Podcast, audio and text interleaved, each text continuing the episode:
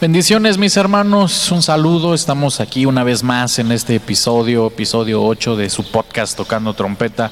Bendito sea el Señor, ya llevamos dos meses, dos meses, eh, dos meses con este proyecto. Eh, qué bendición, qué bendición, amado hermano, que se haya quedado con nosotros dos meses. Amén. Eh, nuestra intención es que el Señor le hable, no queremos ni presumir, ni, ni, ni competir con nadie, ni con nada, Señor, eh, eh, perdón, con, con, con ninguna iglesia, ni simplemente que el Señor les, les hable a todos. Así que bueno, hoy se encuentra conmigo mi hermano Gamas, un saludo por favor. Gamas. Bendiciones a todos. También- Bendiciones a todos. También está conmigo mi hermano Gustavo R. Bendiciones, mis hermanos. Está conmigo mi hermano Isaac.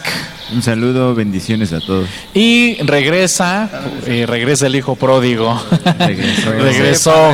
Mi hermano Raúl. De hecho, le dijimos a mi hermano Gustavo Ángel que si él quería seguir participando y pues este su esposa le dijo, no, porque te vas a hacer muy famoso y, y te van a hablar muchachonas. Y pues le dije, brother, pues ni modo, ¿no? Si, si tu esposa ya dijo, pues ni modo.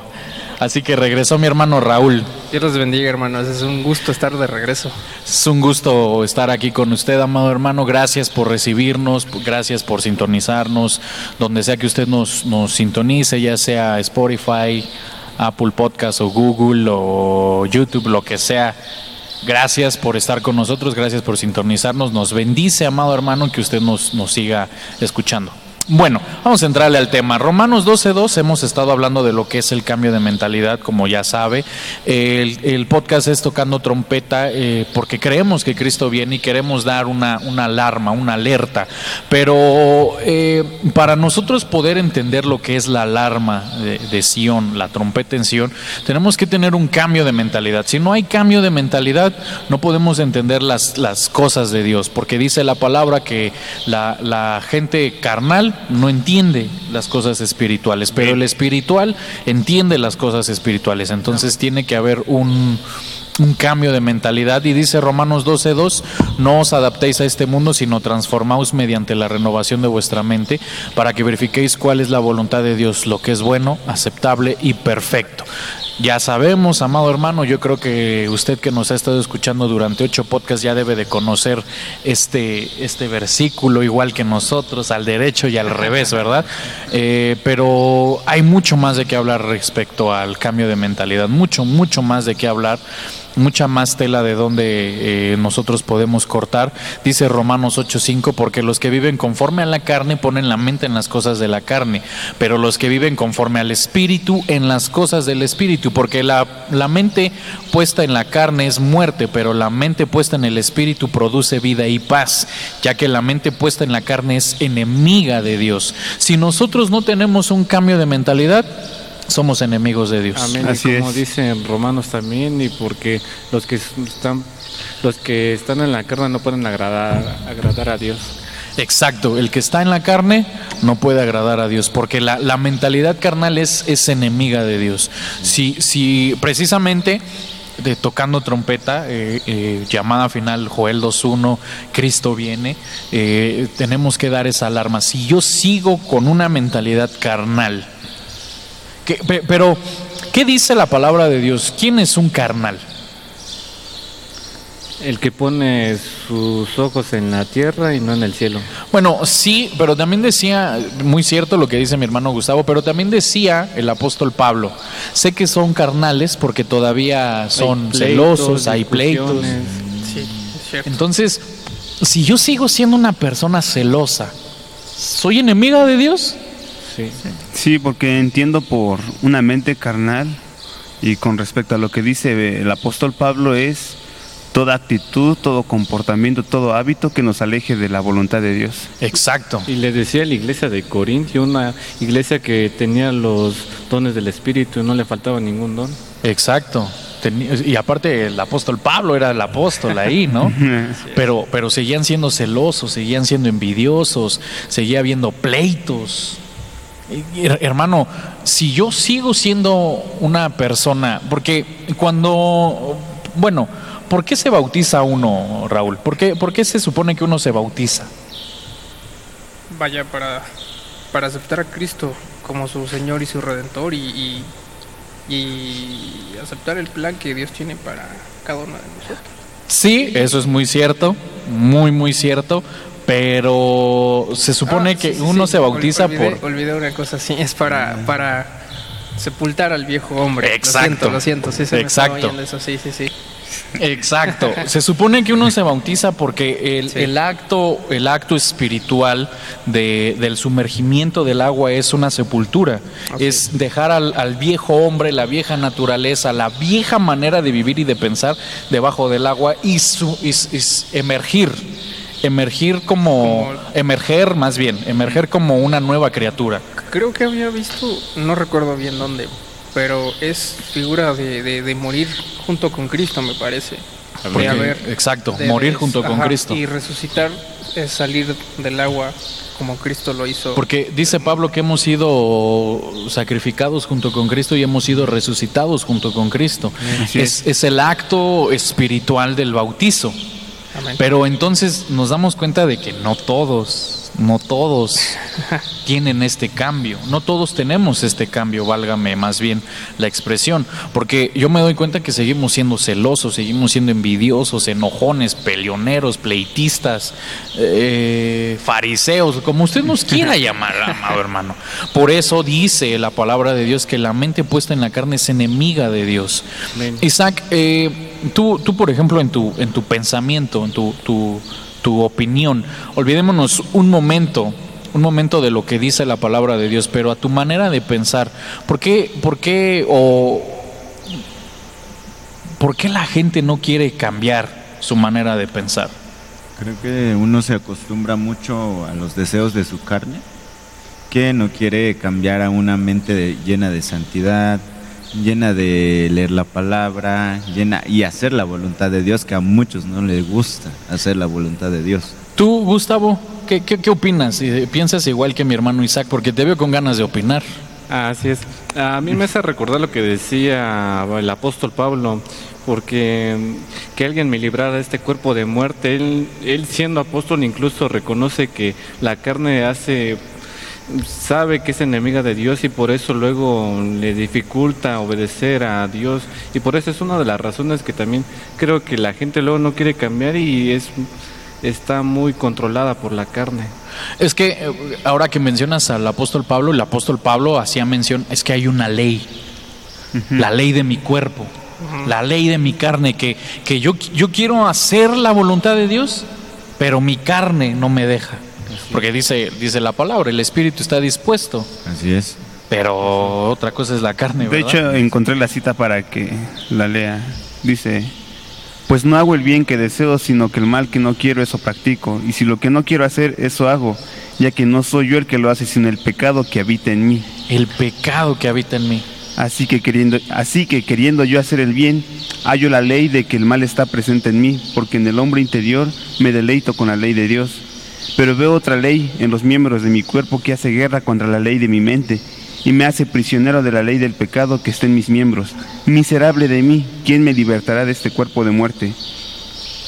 Gracias ¿Qué- a Dios. ¿Qué versículo Ah, es? Es Romanos 7 del 19 al 25. Exacto. Y el último aquí. versículo dice, gracias a Dios por Jesucristo Señor nuestro, así que yo mismo por un lado con la mente sirvo a la ley de Dios, pero por el otro con la carne a la ley del pecado. Exacto. Hay una ley, la ley del cuerpo, la ley del pecado, que, que hace, provoca un, un, un Un campo, choque. un campo de batalla en la mente.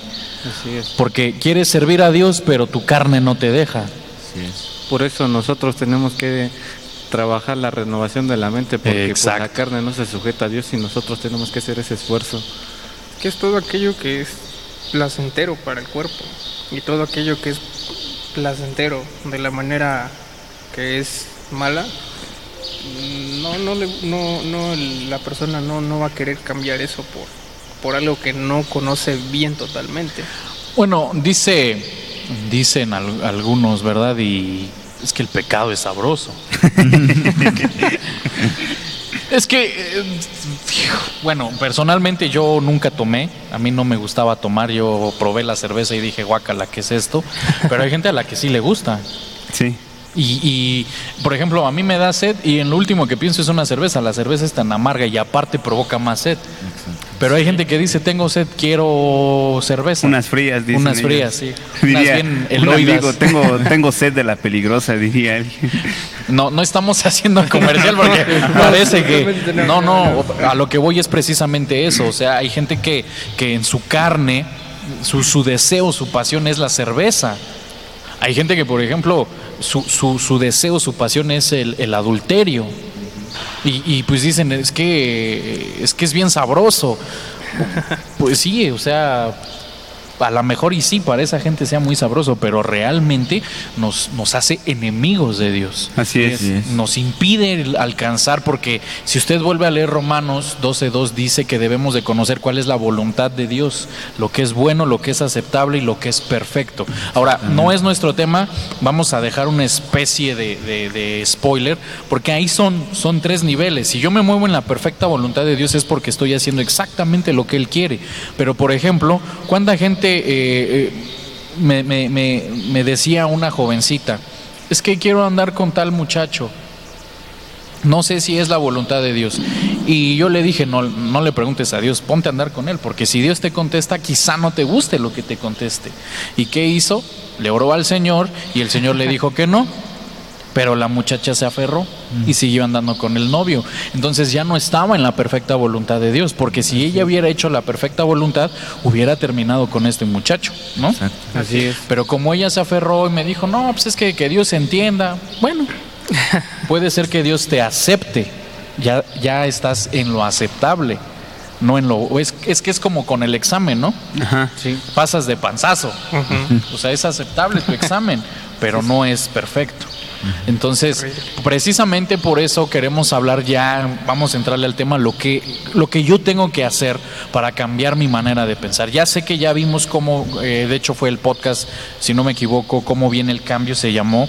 Hablamos de Pablo, de él al tener contacto con, con la luz, con lo sobrenatural, viene el cambio. Pedro igual, cómo viene el cambio. Pero yo, ¿qué debo de hacer para tener un cambio de mentalidad? Pablo y Pedro tuvieron un contacto muy sobrenatural, pero nosotros qué debemos de hacer para tener cambio de mentalidad?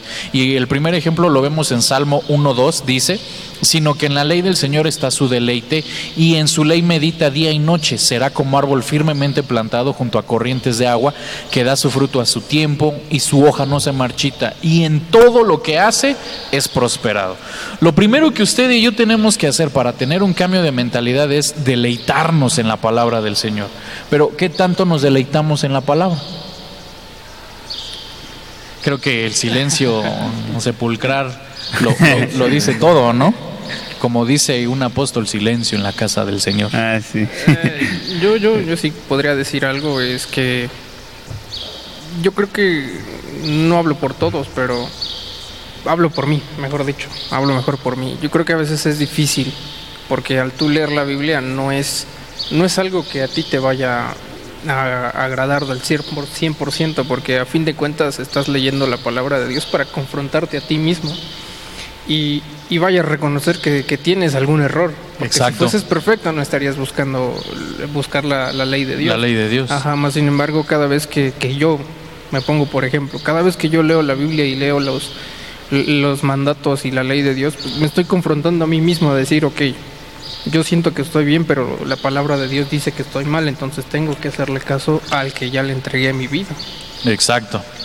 Entonces, precisamente por eso es difícil, cuesta, cuesta meditar, deleitarse en la palabra de Dios, pero dice al final del Salmo, todo lo que hace prospera, porque Dios le dice en la ley a Moisés, si ustedes siguen mis mandamientos, si meditas en ellos día y noche, si, si, si dice de hecho, átatelos en tu mano, como eh, hay otra versión que dice, tatúatelos en tu corazón. ¿Para qué? Para que hagas prosperar tu camino. Pero no, no vemos bendición, no vemos prosperidad. ¿Por qué? Porque no, no, no, no buscamos la palabra del Señor. Ahora, por ejemplo, mi hermano Gus, si, si a ti te dicen, es que tienes una deuda, ¿qué declaras con la palabra de Dios? Que Dios hizo pobre, Cristo se hizo pobre para enriquecernos. Y si, por ejemplo, te dicen, es que estás enfermo, ¿qué contestarías? Que Cristo como Cordero se llevó todas nuestras enfermedades y En la por- cruz. Así es.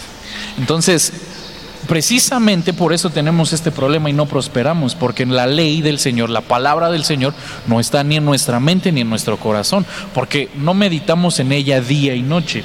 Ahora, voy a hacer una pregunta eh, capciosa. Bueno, no sé, voy a meter en problema a mis hermanos. Por ejemplo, tú, Raúl, ¿qué tanto lees la palabra? Uf. Uh, Pues busco, busco todos los días, tan siquiera leer eh, un capítulo. Mínimo. Mínimo, po- por, lo menos tener algo en la mente, porque a fin de cuentas, si, si no tienes una, una retroalimentación de por lo menos lo que leíste en la mañana, a veces el, el- el día a día se te hace muy abrumador. Exacto. Por ejemplo, tú, mi hermano Isaac, no te voy a hacer la misma pregunta, no te voy a balconear como a, como a Raúl. Pero, pero tú, Isaac, por ejemplo, eh, porque ustedes como miembros de la alabanza tienen el requisito de leer la palabra, pero, pero ¿tú te quedas con el requisito o buscas un poco más para ti? Creo que, mira, como el, es que estando en alabanza te piden un requisito de leer la palabra, cuánto tiempo lees y cuánto, cuántos versículos, ¿no? Eh, pero cuando lo haces, lo estás haciendo por obligación. Entonces, yo también quiero hacerlo porque quiero leer, no porque me obliguen. Por una obligación, No, exacto. quiero hacerlo en realidad de corazón. Entonces trato de poder, bueno, lo que pongo en la hoja, lo pongo. Y hago otro que es mío, personal, en lo que yo pueda leer. Porque si nosotros, eh, a esto es a lo que yo los quiero llevar, si nosotros no, no tenemos este contacto con el Señor, si nosotros no tenemos este, eh, el meditar día y noche en la palabra de Dios, ahora olvídese de la palabra de Dios, ¿qué tanto nos exponemos al agua? Porque ¿qué representa el agua? La palabra. la palabra, pero, pero Jesús le dijo a sus discípulos, ustedes ya están limpios por la palabra. Así es. Es decir, que, que es una palabra que limpia, el agua limpia, el agua purifica. Si yo no me expongo al agua, a la palabra de Dios, ¿cómo voy a estar limpio? A mí me hace recordar cuando, si no me equivoco, era en Hechos o Mateo, donde dice conoceréis la verdad y la verdad os libertará. Si la gente no suele escuchar la palabra, no hay una palabra que los haga libertarse de la mentalidad que ellos tienen, por eso siguen caminando de esa forma. Que los haga ser libres también de sus ataduras. Porque le responden a Jesús, nosotros no somos esclavos.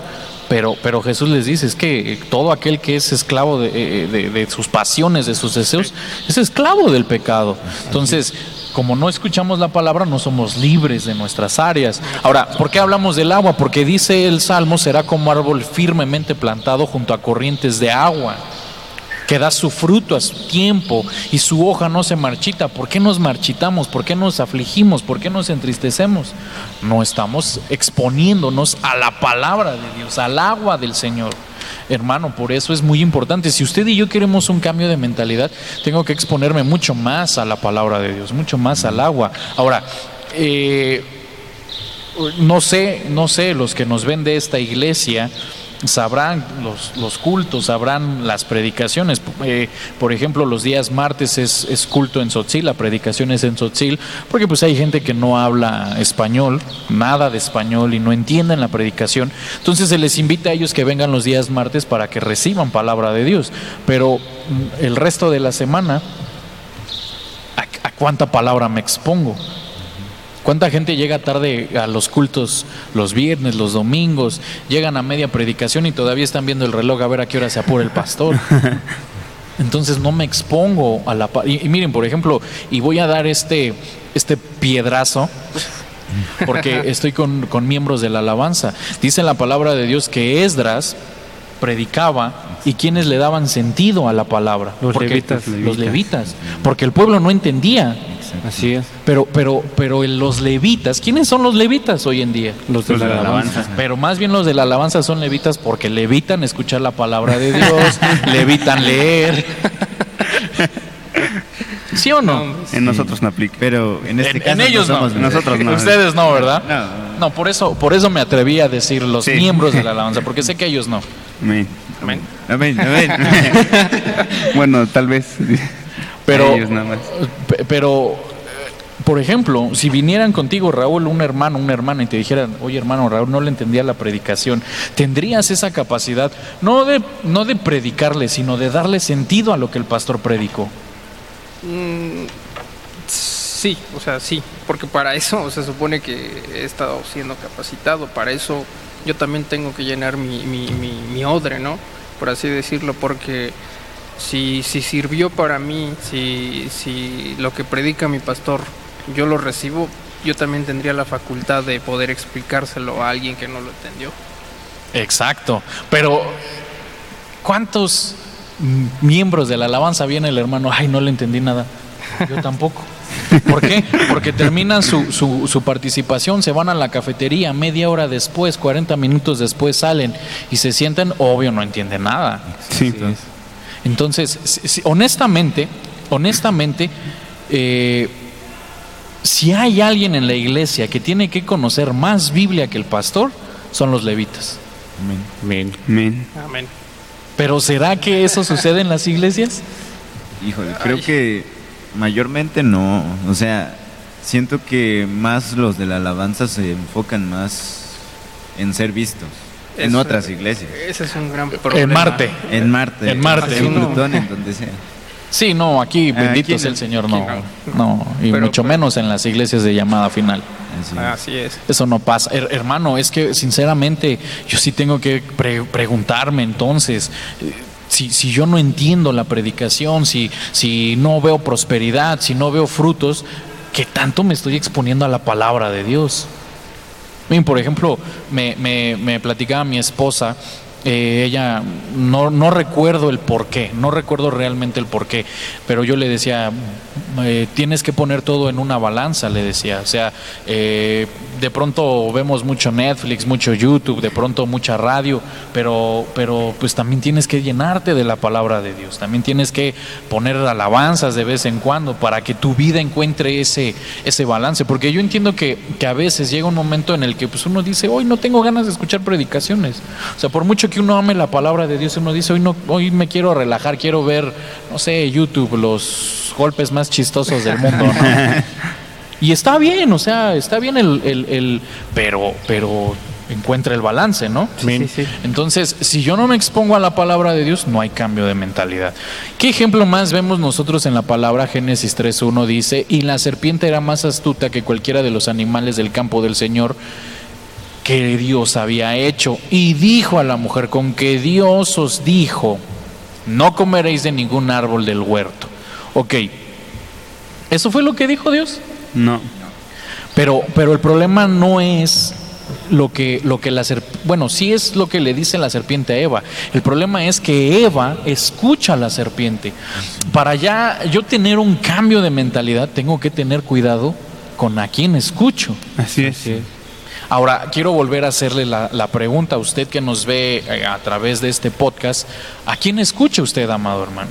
Gracias por escucharnos, gracias por sintonizarnos. Nosotros hacemos el intento, de verdad, nos esforzamos para que Dios le hable a su vida. Amén. Nosotros antes de empezar el podcast siempre hacemos la oración, Señor, que hables tú y solo tú, usa nuestros labios, usa nuestra boca. Amén. Pero, pero ¿a quién debemos de escuchar? Eh, bueno, este, recuerdo que, bueno, en un grupo de WhatsApp que tenemos en el área de niños, no recuerdo quién mandó una imagen, pero decía, Es que Gamas también es maestro de niños. ajá, decía, tu pastor debe ser tu predicador favorito, ¿no? Y entre una serie de cosas con respecto al pastor. Pero, por ejemplo, si Dios te llevó a, a un lugar, a una iglesia, es porque quieres que te alimentes de la palabra que se predique en esa iglesia. Amén. Y personalmente eh, amo mucho cómo predica nuestro pastor, cómo Dios lo usa y, y nos llena, realmente nos llena de la palabra que, que el Señor envía a través de nuestro pastor. Y procuro escuchar las prédicas de nuestro pastor, de nuestro apóstol Otto, de, de- del pastor Jorge y de los hermanos de aquí de la iglesia para que, para que yo tenga más cimentada la doctrina de, De llamada. de llamada final. Y pues de momento no escucho a otros predicadores de otras de otras coberturas no porque no su palabra no me llene sino porque quiero primero cimentarme en algo en la casa en la que estoy antes de empezar a escuchar a otros Ah, sí. Y yo opino lo mismo que Gamas. También yo hay veces no es que no quiera escuchar a otros predicadores, sino que luego hay algunos que no te predican lo necesario para poder dar la renovación de tu mente, para poder saber los, por así decirse, los puntos importantes para cómo uno crecer, porque mm, Dios le dice a la iglesia de Éfeso, porque tú hallaste a esos, a ese profe- a esos profetas y esos apóstoles que se decían ser apóstoles, pero los hallaste falsos. No, por, por eso yo también opino que también debemos de llenarnos de la palabra de Dios para poder saber en qué lugar estamos creciendo. Para poder discernir. Así es. Eh, no, no es, no es por ofender a nadie, ¿verdad? Pero pues es que eso dice la palabra de Dios. Eh, miren, a mí, a mí personalmente, yo lo decía en un podcast pasado, a mí personalmente eh, Dios me habló eh, a, manera de regaño, me decías que no todo es Víctor Garduño, no todo es Soto Azurdia, tienes que escuchar a más, porque realmente yo, yo decía, me aburren los demás predicadores, no voy a mencionar nombres, me aburren los de las demás coberturas, pero entiendo que Dios pone algo de Él en las demás coberturas. Sin embargo, eh, Jesús dice en Juan 10, yo soy el buen pastor y mis ovejas conocen mi voz. Amén. Y la voz del extraño no escuchan, sino que huyen de esa voz. Si yo, porque precisamente como dicen tanto mi hermano Gustavo y mi hermano Gamaliel, si yo no conozco la voz de, de- de Dios a través de mi pastor, porque mire, si usted nació en llamada final, es porque Dios quiere que usted reciba la palabra de llamada final. Amén. Amén. Pero hay gente que nace en otros ministerios, en otras coberturas, no vamos a mencionar nombres, y después pasan a llamada final, pero, pero siguen escuchando a pastores, pues, eh, de, cualquier cobertura, sí, sí. de cualquier otra cobertura, porque en Facebook, en YouTube están sus predicaciones, y no es que esté mal, hermano, pero, pero si usted no pone cuidado a quien escucha, está escuchando a un extraño. Está escuchando a alguien, porque miren, hoy en día hay predicadores que enseñan que el velo ya pasó de moda, que, eh, hermano, es que eso no es moda, es que eso es doctrina. Mire, es, mi- a, mí, a mí perdónenme, por favor, pero ¿a quién le dice Pablo del velo? ¿No es a los corintios? Sí. Corintio es una ciudad griega, de cultura griega. Los griegos no usaban velo. Así es. Entonces, ¿cómo me dicen? Es que eso era de, de moda de ellos. No, ellos no usaban velo. Todavía si ustedes me dijeran, es que en Antioquía los antioquianos eran más o menos de la zona de ahí, de, de la zona de Palestina. Pero, eh, hermano, es que esto no es moda. Y hay, y hay hermanas que dicen, es que la pastora fulana, hermana, para eso, expóngase a la palabra de Dios Amén. y tenga cuidado a quien escucha. Porque también hoy en día es, hay, hay quienes dicen, no, es que la ofrenda y el diezmo es de la ley. Pregunta, mis hermanos, ¿Abraham diezmó estando en la ley o diezmó eh, sin la ley? Diezmo sin la ley. Porque dice la palabra de Dios que, que, que vio en Melquisedec, Así es. eh, porque Así sas- es. eh, Melquisedec era sacerdote del Dios Altísimo. Ahora, si, si Abraham le diezma a Melquisedec, ¿por qué nosotros no? Si se supone que Jesús es sacerdote, Amén. sumo sacerdote, según el orden de Melquisedec. Amén. Entonces, ¿cómo me dicen que la ofrenda y el diezmo ya no existe? Así es. Incluso algunos dicen que incluso en la ley no se miraba el diezmo como tal, pero sí lo muestra que me no parafraseando porque de verdad no me acuerdo cómo va el pasaje, pero decía que si no podían llegar a entregar eh, su diezmo de lo mejor que tenían, tenían que venderlo, me parece, Exacto. venderlo y entregar el, el dinero, algo así recuerdo también. Sí, si tú no podías, si tú no podías, porque recuerde que, de hecho, esto es algo que también eh, hoy en día pelea mucho la gente. Es que antes el diezmo y las ofrendas eran en semillas, en granos. Hermano, ok, vaya usted, compre su, su, Su su- semilla. con su diezmo, compre su semilla, pero diezme. Amén. Pero diezme. No, es que Pablo nunca pidió diezmo. Mi- Miren, hermanos, mm, porque no ha leído, no ha leído el Nuevo Testamento. Porque si usted, si usted lee el Nuevo Testamento, Pablo les dice a algunos, no les quiero hacer cargas. No, no, ustedes no me den porque no les quiero hacer carga. Pero a otros les dice, los hermanos de Macedonia han estado ofrendando, han es. estado diezmando. Ellos son los que me han estado sustentando. Entonces sí había ofrendas y diezmos en Pablo. Pablo sí hablaba de eso, pero como no nos exponemos a la palabra de Dios y escuchamos a cualquiera que sube sus predicaciones a Facebook porque se dice apóstol, se dice profeta, o peor aún hoy en día se dice teólogo, hermano, nos damos cuenta de que eh, precisamente caemos en el error. Ahora, Pablo le dice a los Gálatas, Gálatas insensatos, ¿quién los fascinó? Hay un versículo, más bien es una versión diferente que les dice, ¿quién los hechizó? Porque si nosotros escuchamos a alguien que no es nuestro pastor, nos están hechizando. Así es. Así es. Ahora, vol- vuelvo a Juan 10. La voz del extraño no escuchan.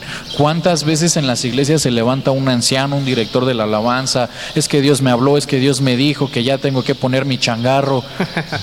Entonces no hemos renovado la mente. Exacto, como si fuera un oxo.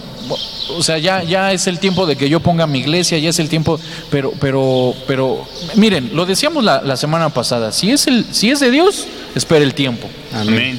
Y si es de Dios, usted no va a tener que invitar gente, no va a tener que dividir. Dios Así le va a llenar la iglesia. Amén.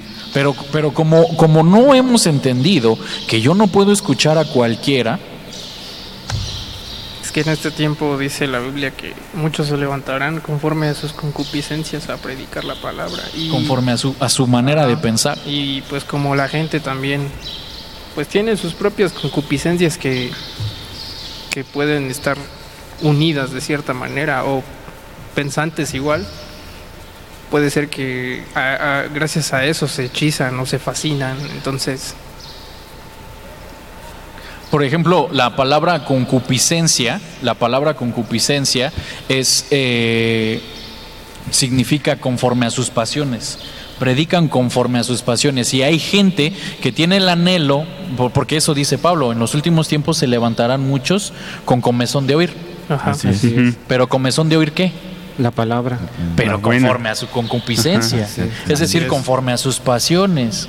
Es decir, que van a iglesias donde no, no importa qué te dediques, mientras ofrendes y diezmes, no importa si tienes amante, no, no, hermano. Así es. Tenga cuidado con qué escuchamos. Mire, primera de Tesalonicenses 5:2, antes bien examinadlo todo cuidadosamente, retened lo bueno. Amén. Ay, hermano, yo no le estoy diciendo no escucha a nadie que no sea su pastor. No, si usted va a escuchar de otros ministerios, si usted va a escuchar de otros ministerios, tenga cuidado por lo menos. Bueno, este hermanos, tuvimos un pequeño problema con las cámaras, este pues, se desconectaron todas y pues tuvimos que pausar la, la grabación del podcast. Realmente, pues ya ahorita no me acuerdo en dónde nos quedamos.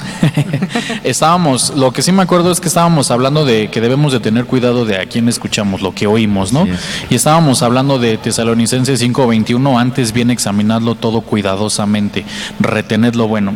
Precisamente por eso, eh, para un cambio de mentalidad, tengo que tener cuidado de a quién estoy escuchando, de, de a quién oigo, porque hablábamos de que pues hoy, por ejemplo, te, te dicen que ya no uses el velo, que ya no la- las ofrendas y los diezmos, que por ejemplo, inclusive dicen que ya no existen apóstoles, que ya no Mm, existen sí. profetas Ni el mover del espíritu. ni el mover del espíritu. Y yo, hermano, eh, aquí sí quiero hacer un pequeño paréntesis. No, no quiero mencionar a nadie en particular, a nadie, a nadie, pero eh, qué tristeza ir a la iglesia y no tener un contacto con Dios. Qué tristeza ir a la iglesia y creer que Dios ya no habla, que ya no hay mover del espíritu, que ya no hay lenguas, que ya no... eh, eh, eh, mi- miren, a mí personalmente, yo nunca he dudado de que Dios exista. Nunca. Pero a mí ha habido veces que me han dado profecía profetas que yo digo, no, no hay manera que él supiera eso si no fuera Dios hablando. Eh, entonces, precisamente por eso, volvemos al punto. Yo debo de tener cuidado de a quién escucho, porque si, si, si Eva cae en pecado por escuchar a la serpiente y Adán por escuchar a su, a su esposa, entonces volvemos a Juan 10. Las ovejas conocen la voz del pastor y no escuchan al extraño, huyen del extraño. Sí. Y me recuerdo también que creo que, sinceramente no recuerdo qué apóstoles estaban predicando, pero vieron unos hombres que mientras oían regresaban a, a las, a, los, a las escrituras para revisar si, En Berea. en Berea, eh, para revisar si lo que les estaban predicando era, era cierto. Así es. Y eso que era Pablo predicando. Sí. Pablo, y, y dice la Biblia que los bereanos iban a revisar a- al rollo, a ver si era cierto. Y- pero hoy en día nosotros, es que, es que es el apóstol, pues sí, pero si no está en la Biblia, pero es que es el apóstol. Como la, la del conejo. Ah, ese chiste. Es que, por ejemplo, estaban peleando dos niños. Está peleando el hijo del anciano y el hijo del pastor. Y están peleando y el hijo del anciano dice, es que los conejos vuelan. Y el hijo del pastor dice, no, no es cierto, no vuelan. No, que sí, que sí vuelan. Y como estaba muy aferrado el hijo del anciano, llega a su papá y le dice, ¿Por qué dices que vuelan? Es que a mí me lo enseñaron en la escuelita. ¿Y quién fue el bruto que te enseñó que los conejos vuelan? El pastor. Ah, no. No, si el pastor dijo sí vuelan, pero bajito. Es- es que no porque sea el pastor, no porque sea el apóstol, es, es verdad, hermano.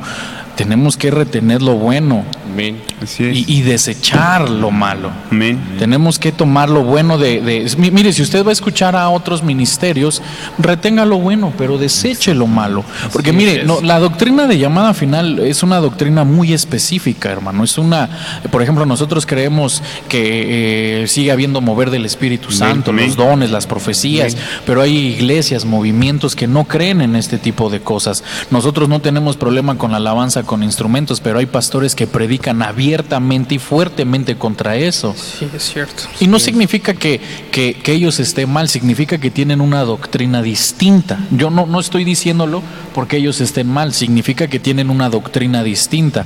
Y si yo no sé cuál es mi doctrina, porque decía mi hermano Gamas y mi hermano Gustavo, que, que ellos tratan de cimentarse en la doctrina. Si yo no conozco la doctrina, ¿qué me va a suceder? ¿Cómo puedo descarrilar? Exactamente, me puedo descarrilar, porque Dios le dice a, a Adán, por escuchar a tu mujer, ¿qué representa la mujer en la Biblia?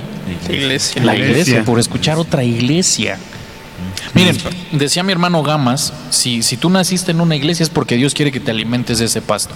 Dice el Salmo 23, Jehová es mi pastor Y nada me faltará. Nada me faltará. En pastos delicados él, él me conduce, aguas de reposo Él me, me conduce. ¿Qué representa eso? Que el La Señor palabra. sabe, sí, sí, la palabra, que el Señor sabe de qué palabra tienes necesidad. Y si tú, por ejemplo, nosotros que estamos en llamada final San Cristóbal, si nosotros somos de esta iglesia, es porque Dios quiere que te alimentes del pasto y del agua que tiene el pastor Arturo Garduño. Amén. Amén. Pero si tú te conectas al YouTube y ves a un hermano en China, no, ese pasto no es para ti. Así es. ¿Sí, sí, sí o no? Sí. Tienes que tener cuidado. Entonces, para ver cambio de mentalidad, usted y yo tenemos que tener cuidado a quién escuchamos. Tenemos que, tenemos que, ah, ah, porque miren, por ejemplo, yo a ustedes les decía, Dios le dice a Adán por escuchar a tu mujer, pero Dios le dice a Abraham, hazle caso a tu mujer. Cierto. Pero Dios se lo dijo. Porque luego el enemigo usa distintas personas para provocarte un mal y así des- descarrilarte. Exacto. Miren, miren, por ejemplo, el huerto representa la presencia de Dios. Así es. Y en el huerto vemos nosotros tres, tres figuras, tres personajes que hablan. Dios, Adán o el hombre, eh, hablando del hombre y la mujer, la humanidad, La humanidad. y la serpiente. Tres personajes.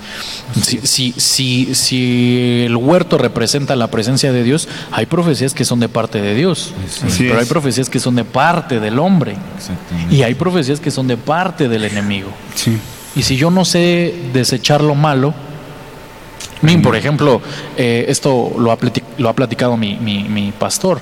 Había gente que llegaba con el apóstol Víctor y le decían, apóstol, recibe una palabra de, de parte de Dios y del hombre también. Porque hay veces que, que va a haber gente que te diga, es que hermano Gamaliel, el Señor me hace sentir que usted debe de, no sé, de presumir menos. Amén. Y los que conocen a Gama saben que si hay algo que él no es, es presumido. Pero uno dice amén, hermano, sí, amén. Porque es del hombre. Sí. Pero hay profecías que son totalmente del diablo, amado hermano. Señor, reprenda al diablo. Amén. Amén. El Señor lo reprenda. Entonces hay que tener cuidado a quién escuchamos. Ahora, ¿cómo más cambiamos nuestra mentalidad? Isaías 55, 8 dice, porque mis pensamientos no son vuestros pensamientos, ni vuestros caminos son mis caminos, declara el Señor. Miren, debemos de guardar nuestros pensamientos. ¿Cómo crees tú, Isaac, que debemos de guardar nuestros pensamientos? ¿O cómo, cómo se guarda, cómo se protege más bien la mentalidad? Bueno, creo que mediante la palabra, mediante la palabra guardar tus pensamientos. Eh, una mente, una mente llena de la palabra no va a pensar en lo malo, no va a pensar en hacer lo malo. Eh, creo que decía, lo decía en el podcast anterior de Filipenses, donde meditarás día y noche eh, la palabra porque harás prosperar tu camino. Eh, también en base a tus pensamientos, no tener un buen pensamiento te hace descarrilarte.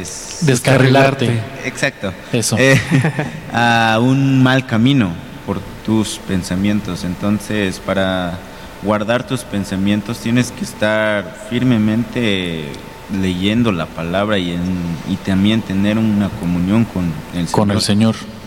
Exacto. Debemos de, con la palabra de Dios, sí, definitivamente es lo que más nos va a ayudar a, a, a proteger nuestra manera de pensar. Porque dice la palabra que las, las, las buenas costumbres se echan a perder por las malas conversaciones. Tengo que tener cuidado de eso. Pero mire, déjeme darle un ejemplo. Éxodo 28, 36 dice, harás también una lámina de oro puro y grabarás en ella como las grabaduras de un sello, santidad al Señor. Esta es la lámina de Aarón. La lámina de Aarón era una como diadema que se ponía el sacerdote, el sumo sacerdote, una diadema que se ponía y, y, decía santidad al Señor. Entonces, ¿cómo protegemos nuestros pensamientos? Con la santidad. Y con el yelmo de la salvación, de la, el que por... Bueno, sí, pero te me adelantaste. Bueno, se me adelantó, pero bueno. Efesios 6:17, toma también el yelmo de la salvación. El, eh, cuando hablamos de la armadura de Dios, el yelmo de la salvación.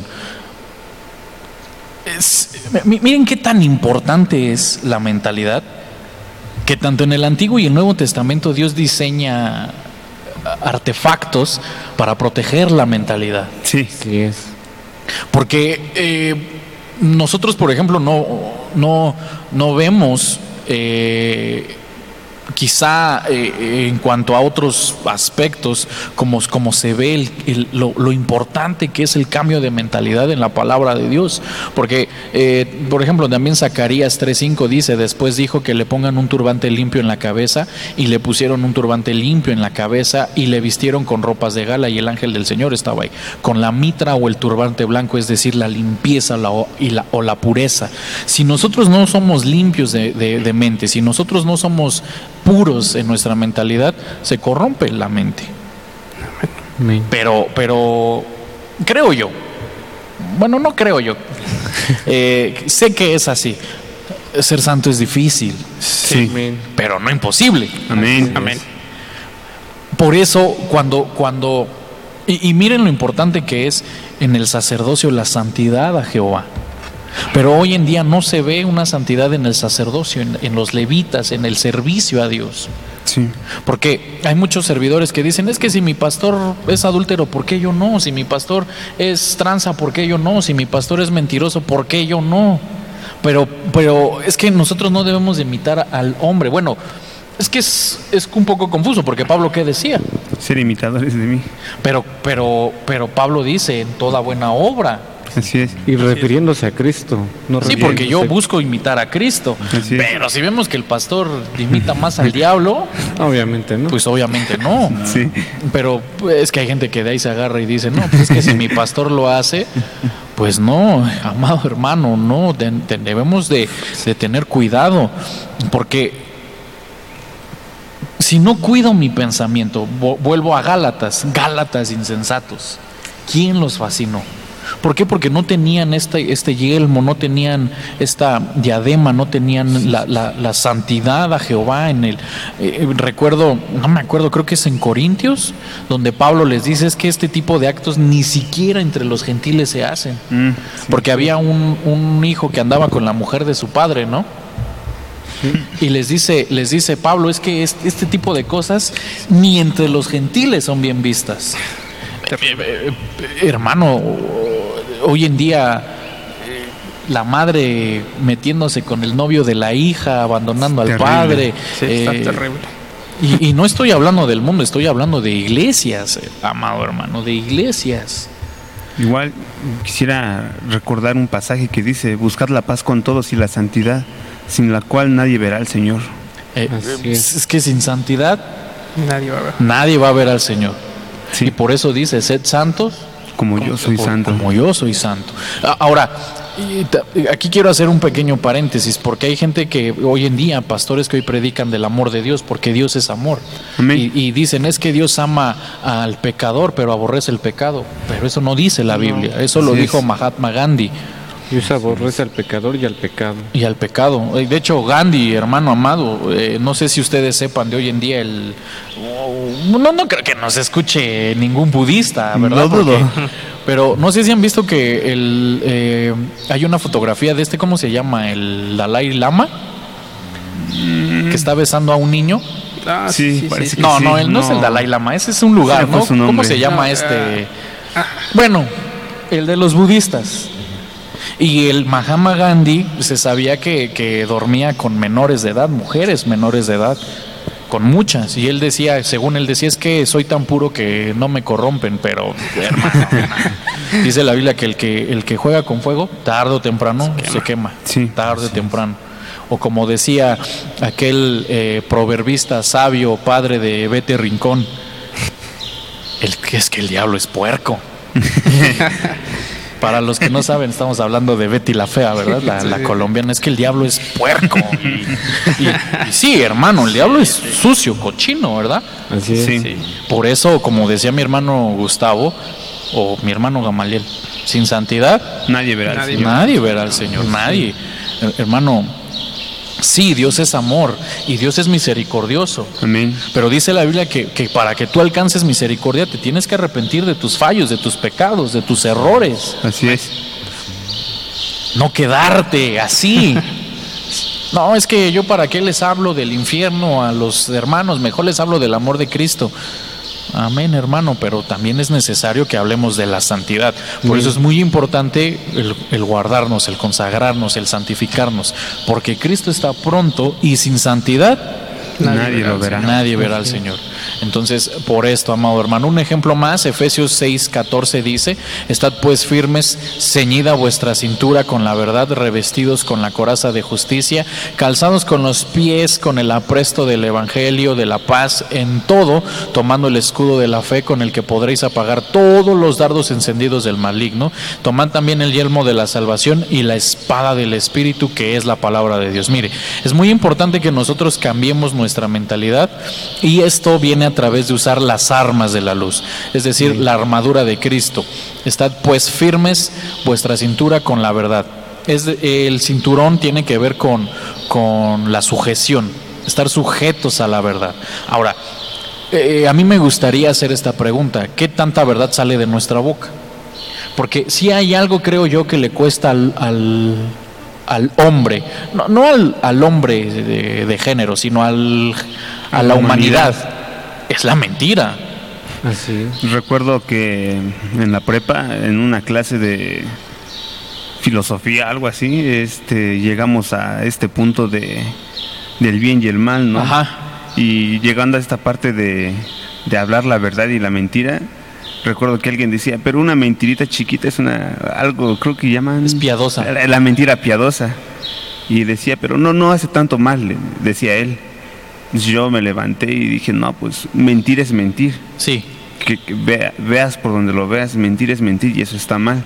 Y desde lo que me han enseñado, está mal. Y, y igual, este, la otra vez, eh, eh, eh, no, no entregué una tarea a tiempo y se la comió mi perro. dijo. se la comió mi perro y no, y pues tenía que en- entregar una, tenía que decir el por qué no, no la entregué y pues ya siendo yo cristiano no iba a sacar una excusa de no me dio tiempo pasó algo. Se me olvidó, dijo. Este, simplemente dije, pues me retrasé con mi tarea, no, no la hice a tiempo, no, no, no puse otra excusa más que la, más que la verdad y pues gracias a Dios me fue bien, me la aceptaron todavía.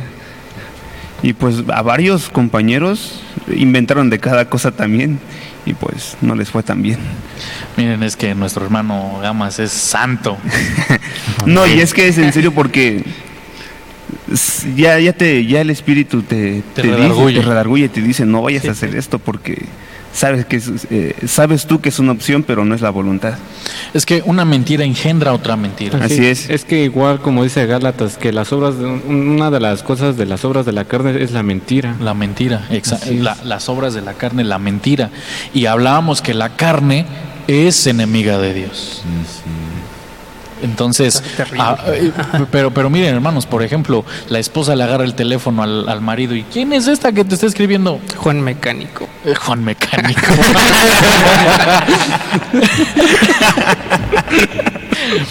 si él lo hace, es él. El podcast se deslinda de cualquier pensamiento de... No, es lo que encuentro. Sí, eh, según el ejemplo de, Facebook, ¿no? Sí, sí. Mal ejemplo. Mal ejemplo, definitivamente. Sí, eh, hermano, es que ah, preferible la verdad, porque una mentira engendra otra mentira. Así es. Eh, por- porque lanzaste una mentira, tienes que decir otra mentira y luego otra mentira y se va haciendo una bola de nieve constantemente. Y al ser honesto, se acabó la cosa. Sí, y cuando eres honesto, hasta descansas, o sea, La verdad. la verdad, Sí, sí, sí. la verdad, como La dice verdad la palabra, hará libres. la verdad te hace libre. Amén. Así es. Muy cierto. Y, y- y el problema es que, eh, por ejemplo, las esposas, eh, es- no sé, no sé porque yo no conozco el matrimonio de las demás personas. Voy a hablar de lo que a mí me han platicado. Eh, por- y lo digo porque yo, todo lo que yo gano, literal, todo lo que yo gano, se lo doy a mi esposa. Yo no me quedo ningún peso. Si yo quiero un refresco, le digo, mi amor, invítame un refresco o invítame un chicle y luego, eh, por ejemplo, vamos a comer a los restaurantes o a los tacos y pido la cuenta y me la dan a mí porque yo la pedí. Normalmente el hombre paga, pero siempre se la doy a mi esposa y tú paga. Y la gente se me queda viendo feo porque dicen, este mantenido, ¿no? Pero, pero no saben que yo le doy todo mi dinero a mi esposa. Ahora, ¿por qué les digo esto? Porque mi suegra le decía a, a mi esposa, róbale dinero a tu esposo para que te puedas comprar tus cosas, para que... Pero ¿por qué hacer eso? ¿Por qué mentir? Y, y de repente el esposo, oye, me hacen falta 50 pesos. ¿Quién sabe? Se te han de haber caído, dice la mujer. Pero, pero si, si la Biblia dice que el hombre debe de suplir para Así los es. suyos, y dice la Biblia que el que no suple para los suyos, Es peor que Se el que hace están es en- peor que los, que los impíos, dice la palabra. impíos. Ok. Así es. Entonces es peor que los que están en el mundo. ¿Por qué haces que tu esposa te mienta? Mejor suple las necesidades de tu Amén. familia. Amén. Por ejemplo, aquí en, en San Cristóbal yo me acuerdo un ejemplo, un hombre llegó con, con mi pastor y le dijo, mira pastor, ya viste mis botas de 2.500 pesos, unas botas vaqueras ahí de piel de cocodrilo, 2.500 pesos. Ah, qué chido, ¿y a tu esposa le compraste? Sí, tres pares le compré. Y pues mi papá dijo, ah, pues si él se compró de, de 2.500, pues debe de ser igual. Y cuando llega la esposa le pregunta, oye, que, que tu esposo te compró. Sí, pastor, pero ahí de calzamoda, 3 por 100. Hermano, o sea... Pero bueno, no es que no es el tema, ¿no? Sino, Sí. pero, pero realmente sí, yo tengo que estar sujeto a la verdad. Así Amén. es. A la Y, y integridad. dice, y revestidos con la coraza de justicia.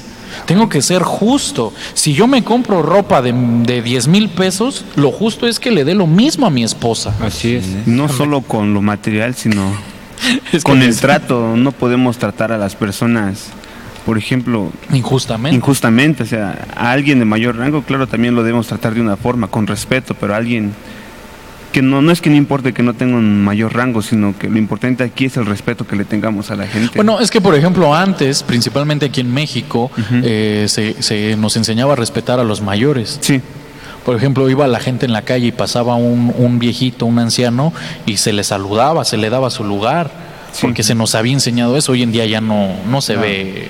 sí, personalmente no recibí esa enseñanza. Bueno, mi esposa y yo todavía somos de esa generación. Los respetas porque es tu mayor.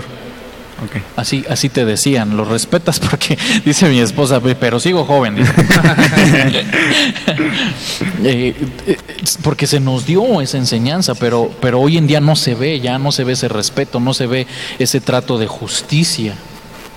Entonces, yo tengo que vestirme con la, con la coraza de justicia, tengo que ser justo en todo lo que hago. Por ejemplo, voy al Oxxo, voy al Chedrago y al Walmart, qué sé yo, y- y pago y me dan el cambio mal, luego, luego reclamo. Oye, te faltan, te di, te di un billete de 500, te faltan 200 pesos.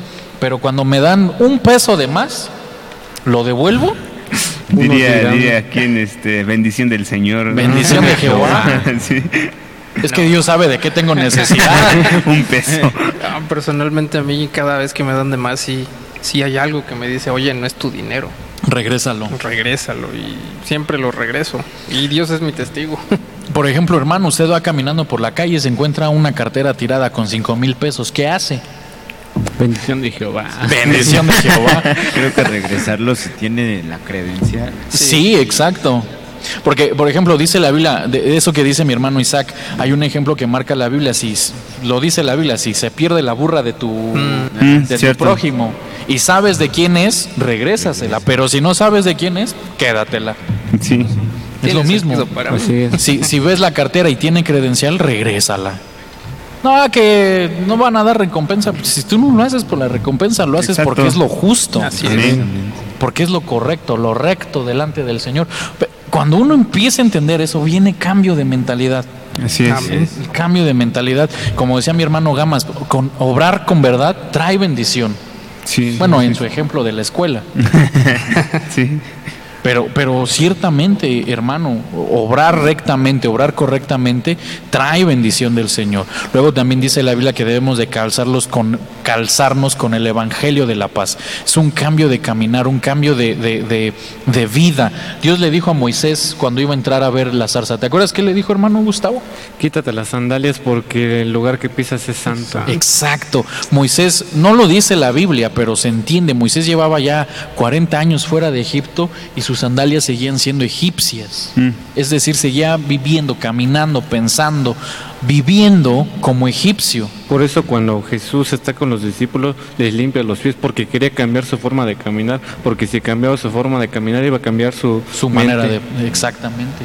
Por eso les limpia. ¿Y, y Pedro qué le dice? No, Señor, que te... Porque imagínense, hermano amado, los callos, los juanetes ahí, los hongos. Pero ¿qué le dice Jesús? Si no me dejas limpiarte los pies, ¿qué le dice? Ay, no me acuerdo. No tienes ni parte ni suerte conmigo. Ah, sí, no sí, tienes sí. nada que ver conmigo. Sí, sí. Eh, eh, hermano, si no hay cambio de mentalidad, no tenemos nada que ver con Dios. Ay, no. Así es. Y, y miren, Eh. tantos podcasts, tantos episodios, hermano, y, y que ah, esos chamacos están locos, esos jóvenes.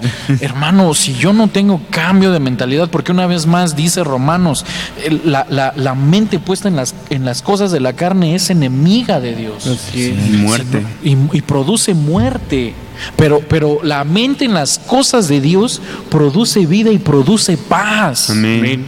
Pero si yo sigo con, con una mentalidad aferrándome a, a la anterior manera de vivir, no hay cambio en, mi, en, mis, en mis pies, en, en- en mi manera de vivir, soy enemigo de Dios. Sí, así es. Tan, tan sencillo como eso.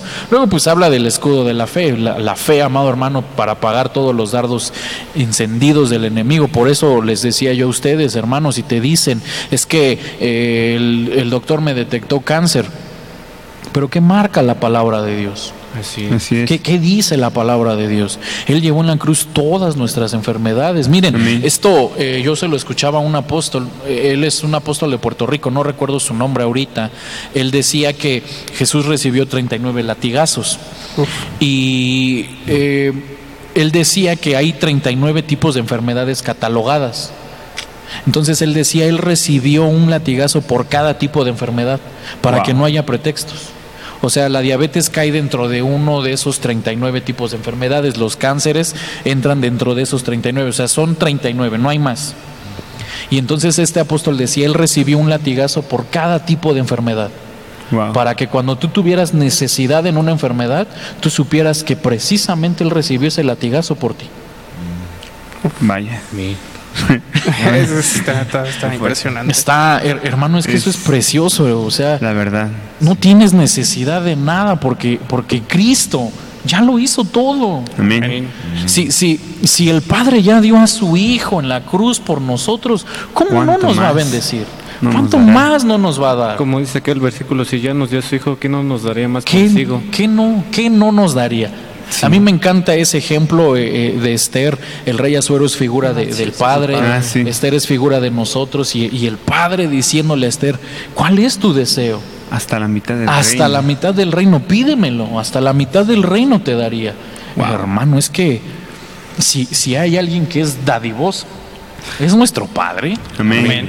Pero, pero, ¿cómo nos cuesta trabajo? Porque no tenemos el escudo de la fe y como no hay fe en nosotros, ahora también dice la palabra de Dios, sin fe Es imposible agradar a Dios. es imposible agradar a Dios, hermano. Es que si no hay, mi- mire, si no hay santidad, no ves al Señor. Si no hay fe, Si no hay fe, no agradas a Dios. ¿Y cómo se demuestra la fe? Por obras. Por obra. E- e- Es que eso, eso. No me digas que crees en el Señor, demuestra que crees en el Señor. Como dice Santiago, aún los demonios creen en Dios, así que tú demuéstrame tu fe por tus obras. Sí, porque los, los demonios creen y tiemblan. Porque hay gente que en la iglesia, ay, es que, es que me dio profecía y lo digo con mucho temblor. Si tienes fe en que Dios te habló, suéltalo. Sí, ¿Sí o no? Así así es. Dice, dice mi apóstol, esas mujeres que se ponen ahí a temblar. No, si es de Dios, suéltenlo. Porque ahí se demuestra la fe. Sí, Bien. Mi- mire, eh, hermano, usted tiene dos opciones. Usted demuestra su fe o Dios hace que demuestre su fe. Así de fácil. Y, y lo digo porque, eh, porque mi esposa le sucedió precisamente eso. Yo le decía, mi amor, es que mira, confiemos en el Señor. No, es que me cuesta y me cuesta. Hasta que Dios la obligó a dar un salto de fe. Y, y algún día ella testificará, nada más que le da pena salir en tele, en pantalla, pero, pero bueno, pues, ¿para qué se casa conmigo? Yo hablo de ella. si, si usted y yo no demostramos nuestra fe, Dios nos va a obligar a demostrarla. Amén. Porque el enemigo te va a lanzar dardos. Es que no puedes, es que no sabes, es que... pero ¿cuál es el pretexto? Mi- Miren, ¿qué, qué le dijo Moisés a Dios? Soy, soy, soy mudo, ah, soy sí. tartamudo. Mm, des- después recibe como un regaño, ¿no? ¿No soy yo acaso Dios? Sí, sí, yo soy el que le da el, el- el aval. ¿Qué, qué opinas tú, por ejemplo, Isaac, de, de todo esto? ¿Qué, qué, qué- ¿Por qué la gente no demuestra su fe? Creo, creo que no es tan, por así decirlo, no, tan llenos, o, o no ven lo que dice la palabra, Eh, que cuando te pasa una situación, cuando te llega una situación, es cuando tú empiezas a querer ver la, la obra del Señor, querer ver esa, esa magnificencia de lo que puede hacer. Pero si no ves nada, si no ves lo que hace el Señor, no confías en Él, no tienes fe. Eh, por así decirlo, no, eh, creo que conozco una persona que hasta no ver algo no, No cree. hace. Entonces no, no, no confía en el Señor. Eso no. decía Tomás. Mm, ver, para creer en pocas palabras. Eh, exactamente, hasta no ver algo, o sea, un milagro, no, no cree, no tiene fe. Es más, eh, deudas, enfermedades, piensa que eh, el Señor no las puede hacer, cuando en realidad la palabra dice todo lo contrario, que Dios lo hace todo posible. Eso que menciona mi hermano Isaac, que qué buen ejemplo, porque miren, vamos, voy a decir algo. Dios no está obligado a responderte como tú quieres. Así es. O sea, porque puedes tener fe. Amén a eso. Pero, pero, ¿qué tal y no entra dentro del propósito de Dios? Como cuando este, los amigos, Daniel y los amigos de Daniel están en el Sí. horno de fuego, Dios no estaba obligado a salvarlos porque él mismo dijo, si nuestro Dios quiere nos va a salvar y si Exacto. no, seguirá siendo nuestro Dios Exacto. porque ellos conocían que es soberano y hará su voluntad. Exacto. A Sadrach, Mesach y Abednego. Así. Ah, sí. Así es. ellos en el, en el horno de fuego. Y es que ese es el ejemplo, o sea, Dios no está obligado a responderte.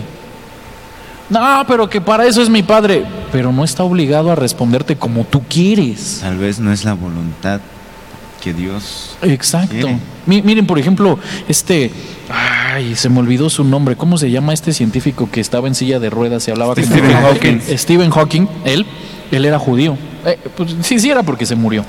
Era. Era. Y él creía supuestamente en Dios, pero de pronto él, cuando le detectan su enfermedad, cuando su esposa igual está por morir, eh, él, él- él testifica que le clama a Dios. Y, y, bueno, esto yo lo leí en internet, no sé si sea verdad o no, porque yo no tuve el placer de conocer a Stephen Hawking, pero pues, supuestamente él conoce a, de Dios y como Dios no le responde, él se enferma y su esposa se muere, eh, deja de creer en Dios. De hecho, este tipo se vuelve un ateo y, y la misión de su vida era Sí. Comprobar que Dios no existía. Sí. Y cuando está a punto de morir, en su lecho de muerte, él dice, desperdicié mi vida que- queriendo comprobar que Dios no existía. Me arrepiento de, de, de- de haber hecho eso. Miren, por ejemplo, Einstein creía en Dios, Newton creía en Dios. Sí. Eh, eh, eh, sí, Creo que, creo que todos los... Porque yo estaba leyendo eh, sobre los fundadores de Estados Unidos. sí, el George Y- Washington ajá. y todos esos. Y todo, cada uno de ellos, inclusive los comandantes que salieron victoriosos de la, de la Segunda Guerra Mundial y de la Primera, todos ellos testificaban de que Dios y su palabra eran efectivos. Bueno, Hitler, por ejemplo, trató, seg- según él, de hacer la voluntad de Dios, Ay, eliminando a los judíos en su manera loca, pero, Claro que sí. pero él creía que hacía la voluntad de Dios. O sea, bueno, Pablo, Pablo eso hacía. Sí. Sí, sí, sí, era... Vaya, quería meterle a fuerzas eh, la manera de pensar y de ver a Dios a su manera a, los cristianos. Pero, eh, eh, hermano, es que a eso es, es, pre- precisamente eso es a lo que queremos llegar. O sea, si, si usted y yo no tenemos este cambio de, de- de mentalidad, no, no rompemos esta barrera mental que existe de generación tras generación tras generación, porque por eso Dios le dice a Abraham, salte de tu tierra, de la casa de tu padre y de tu parentela, rompe todo eso. Rompe con lo que fuiste criado, con lo que fuiste educado, porque cuántas veces papá y mamá nos dijeron eres un bueno para nada. Y, y mi- miren, no sé, no sé si esté bien que yo lo diga, porque eh, bueno, tengo un tío, es- espero no se, no se enoje, no se ofenda. Eh, al contrario, es un testimonio muy, muy fuerte. Eh, mi, mi- cuando mi abuela, la mamá de mi padre, iba a dar a luz a este tío, eh, quedó muy mal, le, le dijeron al doctor su esposa puede morir y el niño también, le dieron el, el niño a mi, a mi abuelo y le dijeron vaya a bautizarlo porque ellos eran católicos Mm. y si el niño se muere sin estar bautizado pues usted sabe se va al limbo supuestamente, ¿no? Entonces le dijeron bautícelo para que no se vaya al limbo. Entonces, como mi abuelo no sabía qué nombre ponerle, le puso el, el nombre del santo que él vio, el que se le parecía, y le puso San Martín de Porras.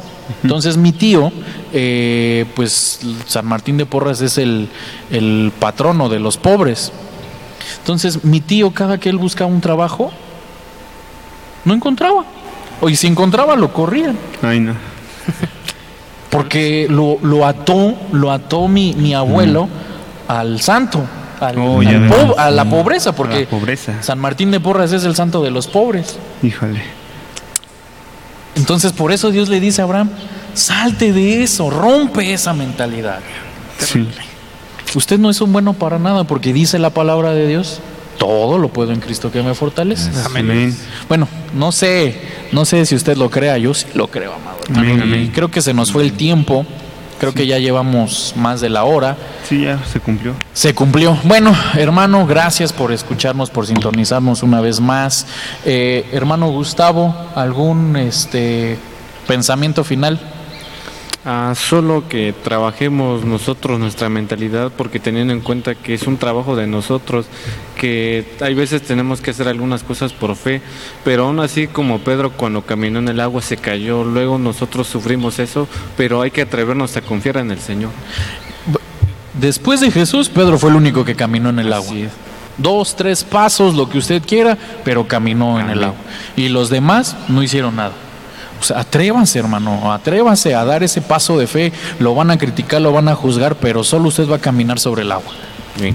Mi hermano Gamas, Pues que confiemos en el Señor en, en, en este camino de- del cristiano, eh, pongamos nuestra esperanza en Él, porque quisiera recordar lo que dice José 1.9, ¿No te le he ordenado yo? Sé fuerte y valiente, no temas ni te acobardes, porque el Señor tu Dios estará contigo donde quiera que vayas. Así es, y dice, dice el libro de Josué, soy yo el que te lo ordena. Amén. Que te esfuerces y que seas valiente. Y dice más adelante, y que tengas éxito. Amén. Amén.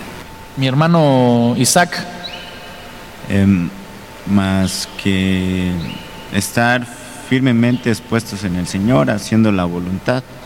Eh, como dice Segunda de Corintios 7, 9 al 10, porque me regocijo de que no fuiste entristecido, sino de que fuiste entristecido para arrepentimiento, porque fuiste entristecido conforme a la voluntad de Dios. Eh, y más adelante, pues porque la tristeza que es conforme a la voluntad de Dios produce un arrepentimiento que conduce a la salvación, sin dejar pensar, pero la tristeza del mundo produce muerte. así es. Entonces, pues, que aunque tal vez la voluntad de Dios a veces no nos gusta, pero es un bien para nosotros. Entonces, tener una mentalidad también de pensar que la voluntad de Dios es para mi crecimiento, es para bien mío, para bien nuestro. Y que este podcast sea de bendición para ustedes. Amén. Amén. Ese pensamiento final muy bonito, muy precioso, realmente eh, puede ser que Dios no nos responda y nos produzca tristeza, pero la tristeza que Dios provoca es, es para nuestro propio bien. Que a lo mejor yo no entiendo por qué, porque realmente así es. Dicen en el mundo es que Dios obra de maneras misteriosas. Amén. Amén. Así es, así es, amado hermano. Yo no entiendo por qué eh, tienes deudas, por qué el Señor permitió que te enfermaras. No lo sé, hermano, pero, pero hay un propósito detrás de eso.